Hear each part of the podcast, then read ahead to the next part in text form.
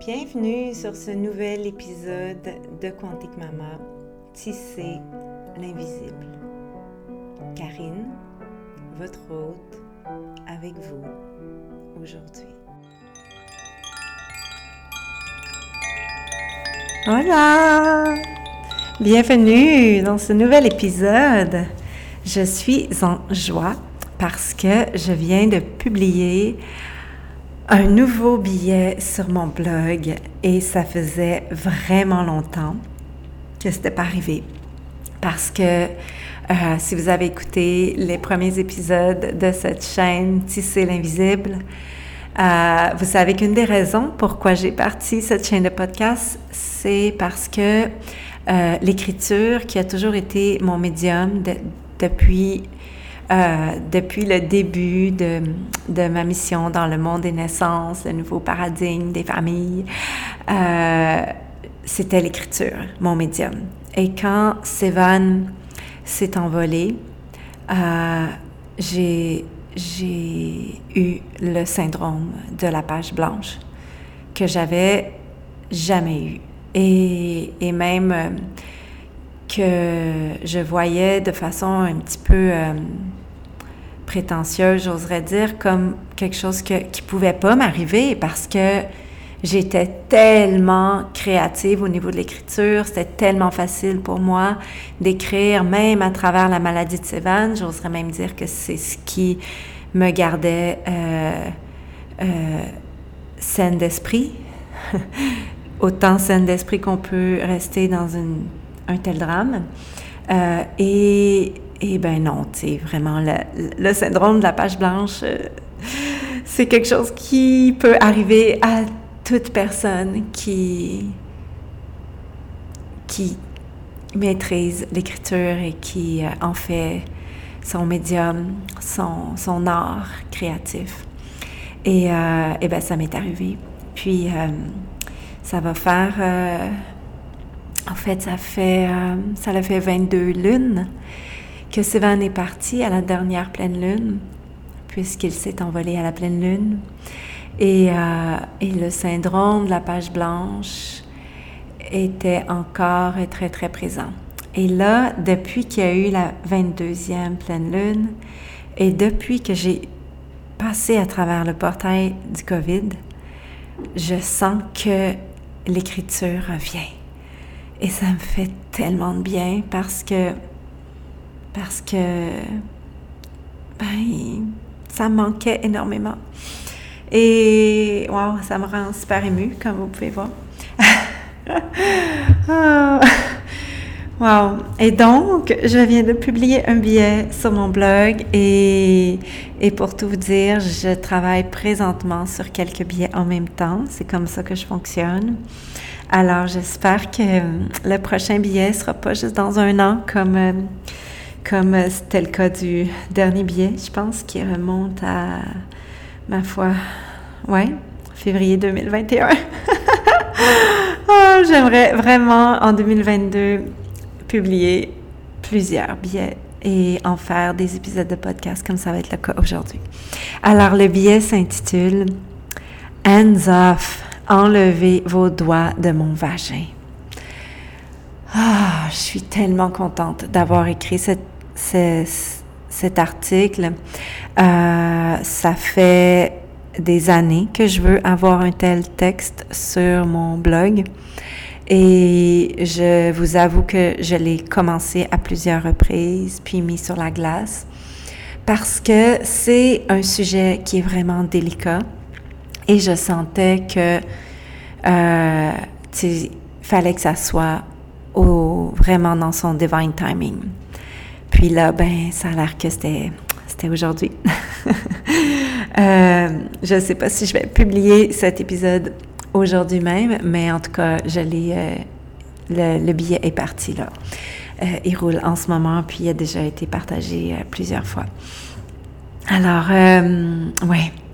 Pourquoi j'ai pris mon temps comme ça? C'est parce que le, le hands-on et le hands-off, et je vais vous expliquer c'est quoi en vous lisant l'article, c'est un sujet qui, je trouve, est très délicat à aborder parce qu'il vient euh, potentiellement déclencher des réactions de potentiellement de défensive ou euh, de grandes remises en question et même, j'oserais dire, euh, parfois de remords chez les professionnels. Parce que, euh, ben vous, aurez, vous allez le comprendre dans l'article, l'approche hands-on, c'est ce qui est enseigné dans les écoles. C'est ce que moi j'ai appris et que j'ai dû faire pour avoir mon diplôme de sage-femme. Et c'est ce qui est pratiqué à travers le monde euh, de façon la plus répandue en ce moment même où on se parle. Et pourtant, la science nous a démontré depuis longtemps que c'était pas si brillant que ça de l'utiliser autant à outrance et à toutes les sauces. Hmm. Alors, allons-y. hmm, bonne écoute. Hands off. Enlevez vos doigts de mon vagin. Hmm. Saviez-vous que de nos jours, une femme qui s'en va accoucher donne implicitement son accord au professionnel de la naissance de prendre en charge son vagin, sa vulve et son périnée qui enfante? C'est-à-dire de toucher, d'étirer, de lubrifier, de couper et de recoudre le vagin, le périnée, à la guise des pratiques de l'établissement et de ses soignants. Personne n'en parle vraiment. Aucune femme n'est avertie d'avance quand elle est enceinte que il y a de fortes chances que c'est ce qu'elle va vivre quand elle va mettre au monde son enfant. On le fait, puis c'est tout. Mais le fait est qu'il est temps que ça cesse. On est en 2022 à l'ère moderne et virtuelle où l'information est accessible et où la science nous dévoile ses évidences à coup d'evidence-based medicine. Alors, pourquoi donc toucher autant la vulve, le vagin des femmes qui enfantent?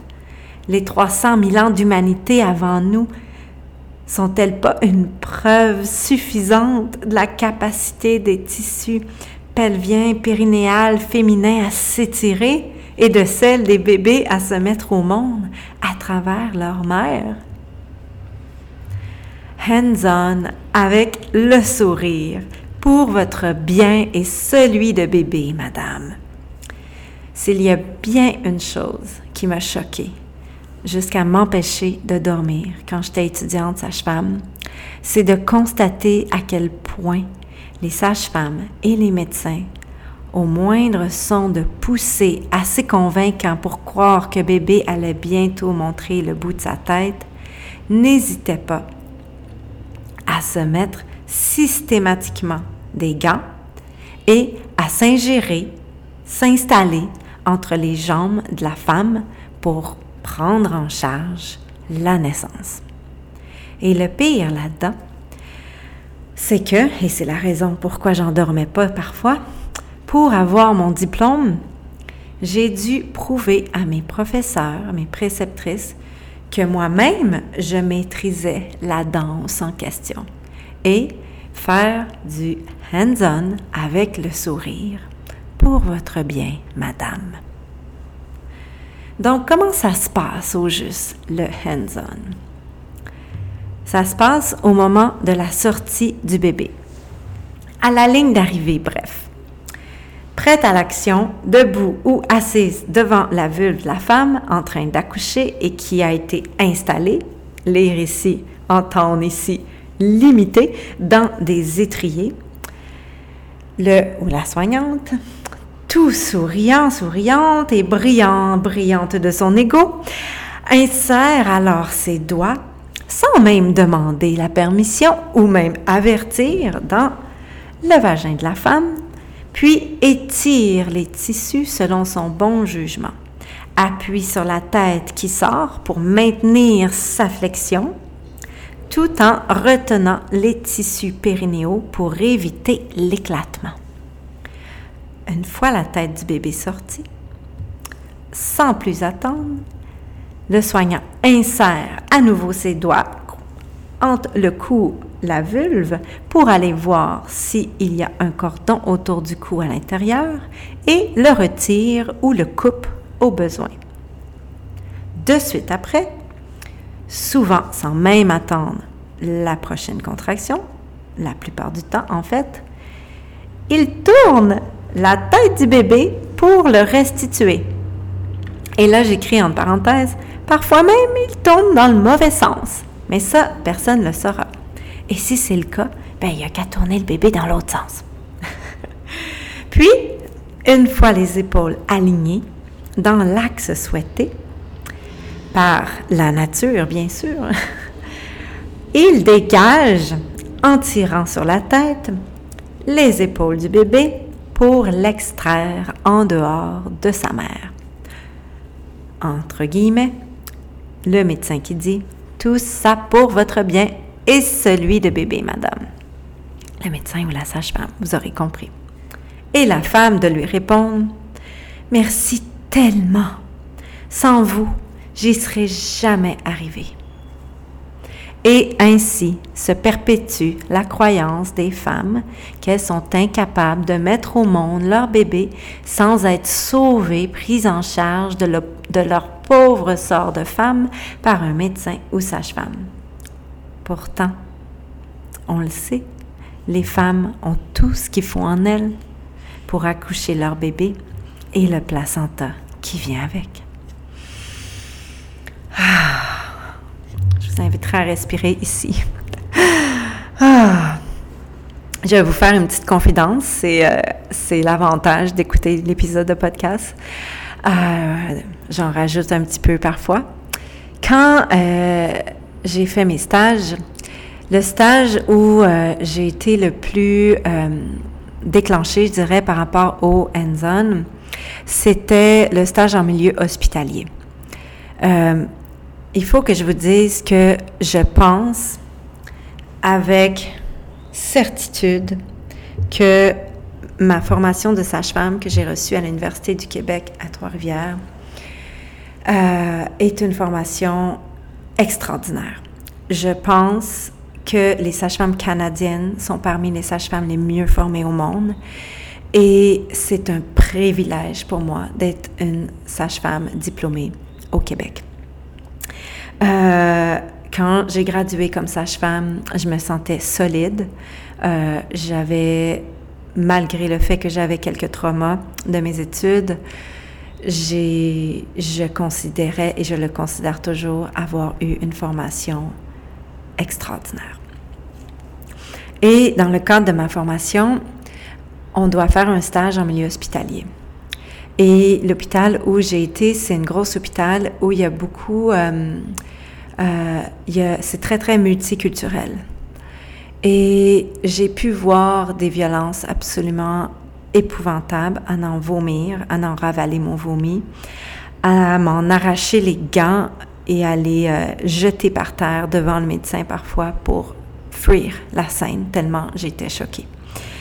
Et à en faillir perdre mon stage me, faire mettre dehors de mon stage parce que, parce que j'étais complètement outrée.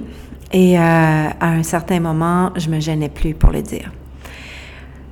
Heureusement, c'est pas arrivé. Parce que j'ai l'impression qu'ils ont fait des calculs mathématiques de voir euh, ça serait quoi les conséquences de mettre une étudiante outrée de telle violence euh, en dehors de son stage. Alors, je vais m'arrêter ici pour ça.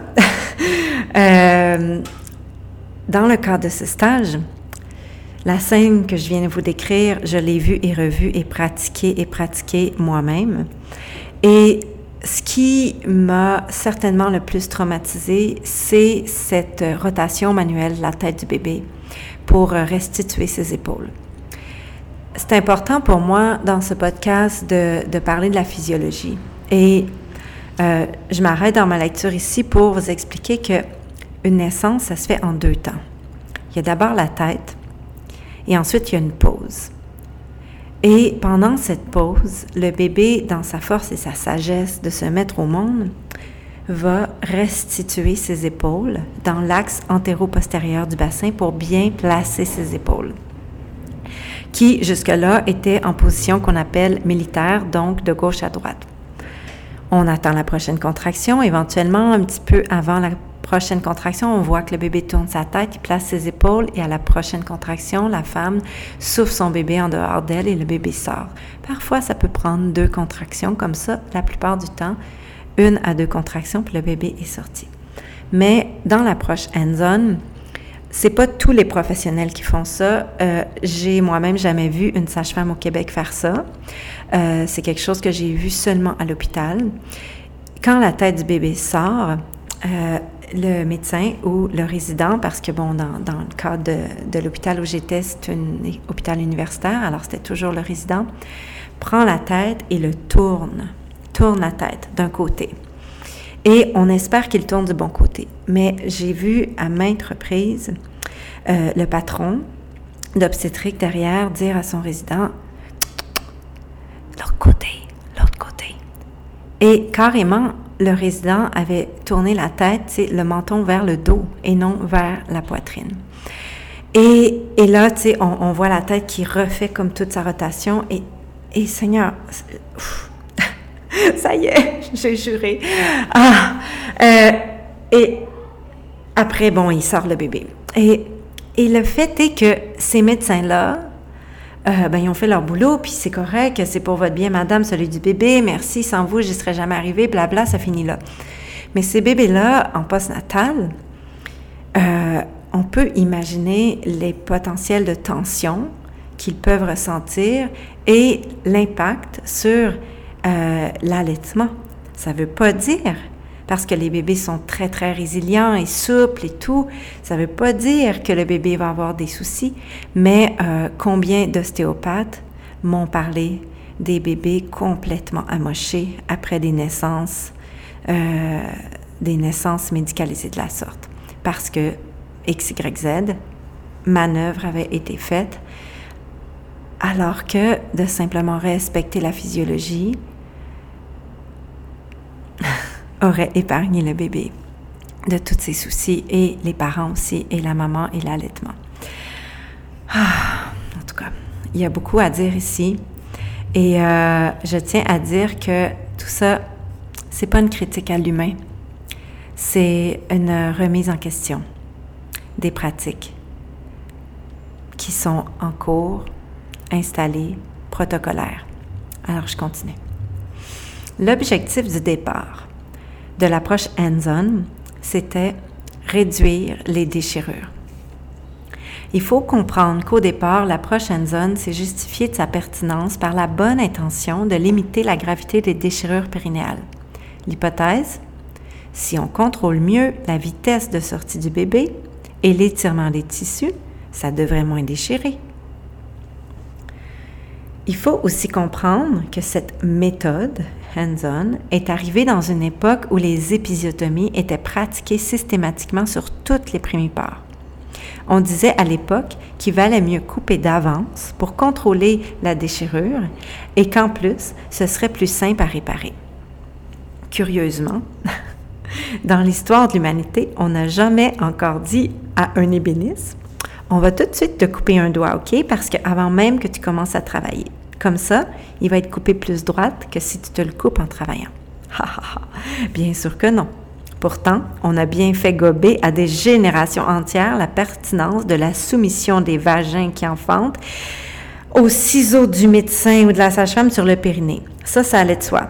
Histoire de genre, j'ose vous poser la question. L'approche hands-on avait donc à la base l'intention de réduire les déchirures périnéales graves celle du troisième et du quatrième degré, et de pratiquer moins les épisiotomies, au moins sur les multipares.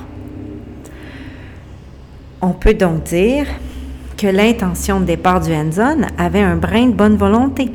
Cependant, au fil du temps, la science est venue à la rescousse de ce que j'oserais nommer un non-sens systématisé. La science à la rescousse. Heureusement, la science a, entre autres, la capacité de venir à la rescousse des actes impertinents. Depuis l'arrivée du hands-on, sur le territoire des naissances, elle nous a effectivement montré à maintes reprises, par des études randomisées contrôlées portées sur des milliers de femmes, que l'approche hands-on n'est pas aussi prometteuse que jadis on l'espérait. En fait, on sait maintenant qu'il n'y a pas de différence significative sur les périnées intacts, ni sur les déchirures du premier et deuxième degré avec l'approche hands-on versus l'approche hands-off. Et là, je ne vous oublie pas pour les troisième, quatrième degrés. OK? Je vous en parle bien dans quelques instants. On sait aussi, avec une très haute évidence, voici, on est déjà arrivé là. J'aurais juste dû commencer de lire, de continuer de lire. Euh, alors, je reprends. On sait aussi, avec une très haute évidence, de niveau 1, donc ça c'est très très fiable quand on lit une étude scientifique, quand on a une évidence de niveau 1 versus une évidence de niveau 2 ou 3, que la simple application de compresses d'eau chaude sur le périnée est près de cinq fois plus protectrice contre les déchirures graves du troisième et quatrième degré versus la technique hands-on avec les doigts et les mains. Il importe aussi de mentionner la satisfaction des femmes qui ont reçu les dites compresses d'eau chaude versus des sentiments frôlant parfois l'abus et le viol chez les femmes ayant subi la technique hands-on. Des compresses d'eau chaude. Et ça fait tellement du bien. Les femmes qui en ont reçu, moi, les, les rares fois où je l'ai utilisé, parce que vous comprendrez que j'ai une approche hands-off et hands-on au besoin, et les rares fois où j'ai utilisé les compresses d'eau chaude, à chaque fois, les femmes Oh, ça fait tellement du bien, merci. Et bien sûr, on sait aussi avec une évidence aussi de niveau 1 que l'épisiotomie élimine toute chance d'avoir un périnée intact et ne protège absolument pas des déchirures comme on le pensait jadis, mais qu'elle les augmente. Pouvez-vous croire qu'on avait besoin d'études scientifiques pour réaliser ça? Pourtant, encore aujourd'hui, les taux d'épisiotomie dans les structures restent honteusement élevés. Je vais répéter, restent honteusement élevés. Alors, pourquoi toucher encore autant si on n'a pas besoin? La question est urgente quand on y pense. Si la technique hands-on, avec les doigts et les mains, s'appropriant le vagin, est non seulement impertinente, mais potentiellement traumatique, rappelons qu'aujourd'hui, de nos jours, une femme sur trois revient de son accouchement avec un trauma. Et j'ai l'impression que ce taux est potentiellement plus élevé parce que les traumas sont sous-diagnostiqués. Mais bon, je vais continuer. Alors pourquoi la technique hands-on constitue-t-elle encore la technique la plus enseignée dans les livres et les écoles et la plus pratiquée et la pratique la plus répandue dans les structures? Si on sait avec une très haute évidence de niveau 1 que les compresses d'eau chaude permettent de réduire considérablement les déchirures graves du troisième et quatrième degré, qui sont, by the way, des déchirures qui peuvent avoir un impact sur toute la vie durant si elles ne sont pas bien déchirées. Donc, si on sait que les compresses d'eau chaude protègent mieux que l'approche hands-on avec les mains, pourquoi donc toutes les chambres de naissance n'ont-elles pas d'eau chaude et de bouilloire pour faire chauffer de l'eau? Et là, allez pas croire que je prescris avec ce podcast, avec ce billet, de faire des compresses d'eau chaude à toutes les femmes qui enfantent. Seulement, je pense qu'en structure, avec des femmes sous péridurale particulièrement, l'utilisation des compresses d'eau chaude devrait être la pratique mise en place au lieu du hands-on à outrance. Je pense aussi que ce serait une belle façon, l'utilisation des compresses d'eau chaude, de faire la transition vers une approche plus hands-off sur le territoire des naissances. C'est pas inné pour tous les professionnels de la naissance de passer subitement du jour au lendemain après l'écoute de ce podcast ou la lecture de ce billet-là euh, ou d'une étude scientifique sur le sujet, sur le sujet, de passer subitement d'une pratique hands-on depuis parfois 25 30 ans à une, à une pratique hands-off. Donc, les compresses chaudes semblent être définitivement un bon moyen de transition. En plus, ça fait tellement du bien. À quand donc le hands-off d'emblée et le hands-on au besoin? L'approche hands-off, vous l'aurez compris, consiste à pas mettre ses mains d'emblée et à laisser le bébé naître. On peut guider la mère au besoin à souffler son bébé à travers ses tissus, mais on ne touche pas. Et je vais, m'arrêter ici parce que vraiment dans la prochaine zone, il y a, il y a cette conviction que si le bébé sort trop vite, ça va tout faire éclater les tissus. Alors, on va retenir la tête, on va ralentir sa sortie, on va faire une pression sur sa tête. Mais si on observe qu'on est vraiment dans cette posture hands-off, bien, à la place, on peut faire confiance à la femme et la guider au besoin à souffler son bébé. À souffler quand le bébé sort, à dire souffle, souffle, souffle. Tu n'as pas besoin de pousser, laisse-le te traverser. Souffle, souffle, laisse ta, ta s'étirer, laisse ta vulve s'étirer. Euh, souffle où ça chauffe, juste laisse-le prendre toute la place. Donc, on est vraiment dans une autre genre d'approche.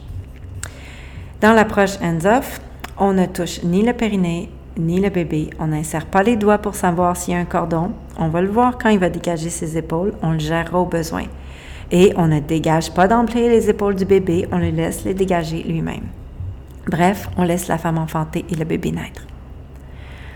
Le hands-off est une approche qui devient réellement possible quand non seulement les compétences cliniques sont acquises, mais aussi que la sage-femme ou le médecin réunit sa confiance, son intuition, sa connaissance à la fois de la normalité et la physiologie, et aussi de ses propres limites personnelles. La clé de l'approche hands-off passe par la perception de la situation dans sa globalité. En gros, il ne s'agit pas de ne rien faire, mais plutôt d'être un filet de sécurité et d'agir au besoin en cas de difficulté. Dans un monde idéal, l'approche hands-off serait la prémisse et au besoin Selon le dévoilement unique de chaque naissance, les mains seraient là pour intervenir si la situation le demande. Et moi, j'ai toujours dit, quand on est dans cette posture plus hands-off, on a une vue d'ensemble, on voit mieux l'ensemble. Alors que quand on est dans cette posture hands-on, mais on ne voit pas la vue périphérique parce qu'on est trop proche de la situation. Alors, on est porté à agir, agir parce que on n'a pas connaissance de l'ensemble vraiment multidimensionnel. Et c'est ce que ce qu'on vient à développer avec cette posture plus hands-off de la naissance. C'est d'une évidence tellement claire. Mais pourquoi donc n'est-ce pas déjà la norme et ce qui est enseigné dans les écoles? Parce que ça prend 17 ans pour changer les pratiques en santé, au moins 17 ans. Il importe de savoir que dans le domaine de la santé, il est, scientifiquement démontré qu'il faut en moyenne 17 ans après une nouvelle donnée probante pour qu'une clinique ou qu'une structure change ses pratiques sur le terrain euh, via ses soignants. 17 ans. Faites le calcul. Et j'oserais, parce que, parce que je, me pose toujours beaucoup de questions, j'oserais même amener euh, l'hypothèse que parce que on travaille ici avec des femmes et que la question concerne principalement les femmes, ben, ça serait intéressant de voir si le 17 ans s'applique et si le 17 ans est si non-genré que ça. Alors, 17 ans, faites le calcul. Bien que certaines études sur le sujet du hands-on versus hands-off datent de presque 20 ans, il semble qu'on commence tout juste à aborder le sujet dans les grandes organisations comme l'OMS ou la HAS. On semble encore loin d'un consensus unanimement reconnu, mondialement reconnu. Alors, il va commencer quand les 17 ans ici? Est-il même déjà commencé? S'applique-t-il seulement dans un domaine qui ne touche a priori que les femmes? À suivre. La demande doit peut-être venir des femmes et des familles alors. Il faut arrêter d'attendre que les changements viennent d'en haut et seulement d'en haut. Si on attend seulement les actions du côté des sages-femmes et médecins, on risque d'attendre longtemps. surtout s'il s'agit de cesser de faire des actes précis. Je pense qu'il faut plutôt s'allier entre famille et professionnels et avoir des bonnes discussions, sans jugement, et pas oublier que on est tous humains. Puis, tu sais, moi, j'ai jadis été cette sage-femme qui faisait du hands-on parce que j'avais pas le choix, parce qu'il fallait que je fasse ça pour passer mon stage. Et j'ai détricoté ces pratiques-là et pour moi, ça a été facile. Ça a été d'une évidence parce que avant d'aller faire mes études de sage-femme, j'avais été initiée euh, à la sage-famerie authentique par une sage-femme euh, hors système qui, euh, qui était hands-off. Fait que moi, c'était ça mes premières racines. Alors, c'était facile pour moi d'y revenir. Mais quand on n'a connu que le hands-off, euh, que le hands-on, hands-on, hands-on, hands-on, comment on en vient à pratiquer du hands-off si on n'en a jamais vu. Il faut se donner le temps, il faut être bienveillant envers soi, peut-être commencer avec des compresses d'eau chaude, se supporter entre collègues et surtout accepter qu'on est humain, que c'est pas de notre faute, que c'est de la faute du système dans lequel on a été formé et qu'on a pratiqué jusqu'à ce jour. Donc, il faut s'allier entre les familles, les professionnels. En prénatal, il faut que les femmes, les familles osent demander à son médecin, sa sage-femme, c'est quoi son approche en ce qui concerne la gestion des périnées. Est-ce qu'elle met ses mains d'emblée? Est-ce qu'on pourrait plutôt avoir des compresses d'eau chaude? Comment elle se sent avec l'idée de ne pas toucher d'emblée si c'est notre souhait d'avoir une naissance hands-off? Pratique-t-elle, pratique-t-il l'accouchement en deux temps en laissant le temps à la tête euh, au bébé de faire sa restitution après la sortie de la tête? Ou au contraire, est-ce qu'il fait d'emblée la rotation manuelle des épaules? Et si on n'en veut pas de ça, comment il se sent? Parlons-en en amont. Il faut avoir des discussions en amont. Quand on est rendu là, les pieds dans les étriers, avec le médecin ou la sage-femme entre ses jambes qui, qui s'approprie notre vagin, c'est plus le temps vraiment de discuter de ça. Et combien de femmes ont dit qu'elles disaient non, enlevez vos mains, non, je veux pas ça, vous me faites mal, puis que ça continuait malgré leur non, malgré leur demande d'arrêter. Donc c'est pas le temps d'avoir les discussions quand ça arrive. Il faut avoir les discussions en amont parce que, ben, vous le savez maintenant. Vous êtes informé. Une fois qu'on est informé, on peut plus revenir en arrière. On n'est plus naïf. Et ainsi, on peut mieux préparer la naissance des nouveaux humains sur Terre. Elle doit cesser cette époque où les femmes qui s'en vont enfanter l'humanité se font monopoliser leurs vulves et vagins et même sortent de là avec un risque sur trois. Ah, là, j'écris dans l'article avec 33 de risque d'avoir un trauma associé à leur expérience.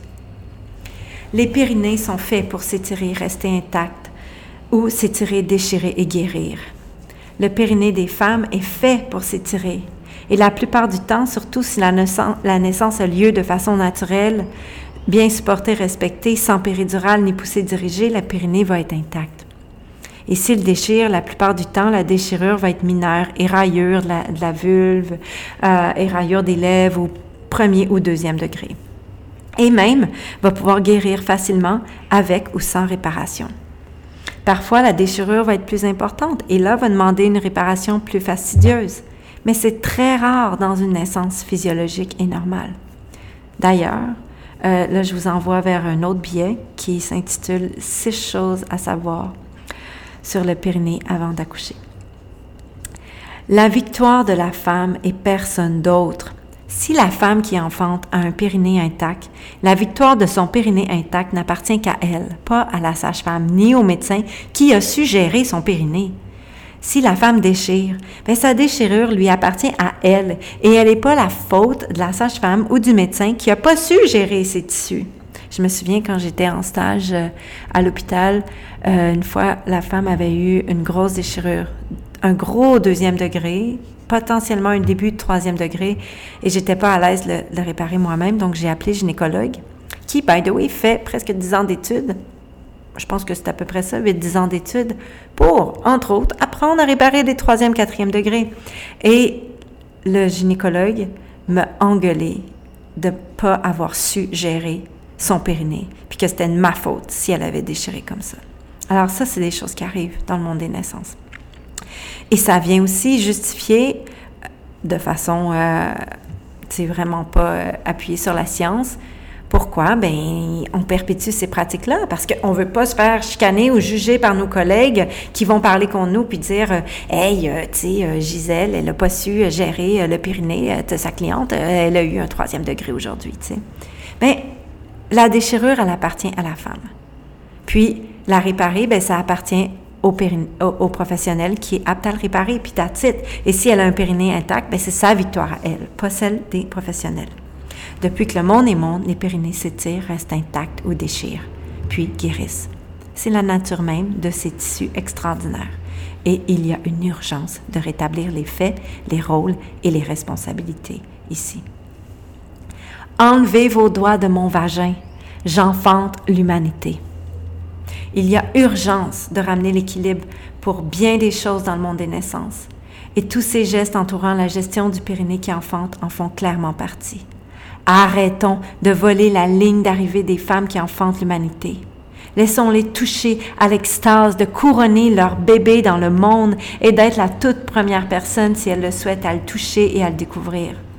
Laissons la place aux partenaires d'accueillir, d'attraper leur bébé si elles le souhaitent, Arrêtons d'associer le rôle de sage-femme ou médecin à celui d'attrapeuse de bébé. On ne fait pas 5 à 10 ans d'université pour attraper, pour apprendre à attraper des bébés. On le sait tous, ceux qui l'avons fait. Alors laissons la naissance être simple à nouveau et réapprenons à lui faire confiance. Enlevons nos doigts dans le vagin des femmes qui enfantent pour l'amour. Ah. Si vous voulez en savoir plus sur le sujet du hands-on versus hands-off et sur comment faire la transition et implémenter des pratiques plus respectueuses dans vos pratiques, dans vos, dans vos structures, quant à l'émergence des nouveaux humains, des nouveaux humains sur Terre, ben, je vous invite à venir à mon séminaire Approche quantique la naissance, l'enfantement entre science et sacré, qui aura lieu en avril prochain euh, il y a tout un module sur le sujet en question et bien sûr, bien plus encore. D'ailleurs, concernant mon séminaire Approche quantique, je vous annonce qu'en 2022, il va y en avoir seulement deux et non trois comme on vous avait euh, dit dans le passé et comme on a toujours fait dans le passé quand on le faisait en virtuel. Euh, j'ai décidé, suite à mon portail à travers le COVID, que, que j'allais en faire juste deux cette année parce que ça me semblait plus organique dans tout mon système nerveux, plus logique euh, dans ma, ma, vision de l'année à venir et euh, comment j'organise euh, tous ces beaux mois à travers les sabbats et les lunes. Euh, et aussi, je dois vous dire que euh, on a même décidé, et ça, ça a été une grande décision en équipe après des, de longues discussions, malgré le fait que l'évidence était là dès le départ de la conversation. On a décidé avec euh, l'école Quantique Doula qu'on allait dorénavant toujours faire une seule rentrée par année, c'est-à-dire une rentrée alignée sur le calendrier scolaire de nos enfants, donc de septembre à juin. Euh, ça veut dire que les inscriptions, du moins pour cette année, vont avoir lieu en avril et ben, après ça, il n'y aura pas d'autres inscriptions pour l'école quantique Doula avant 2023, probablement avril aussi, à suivre.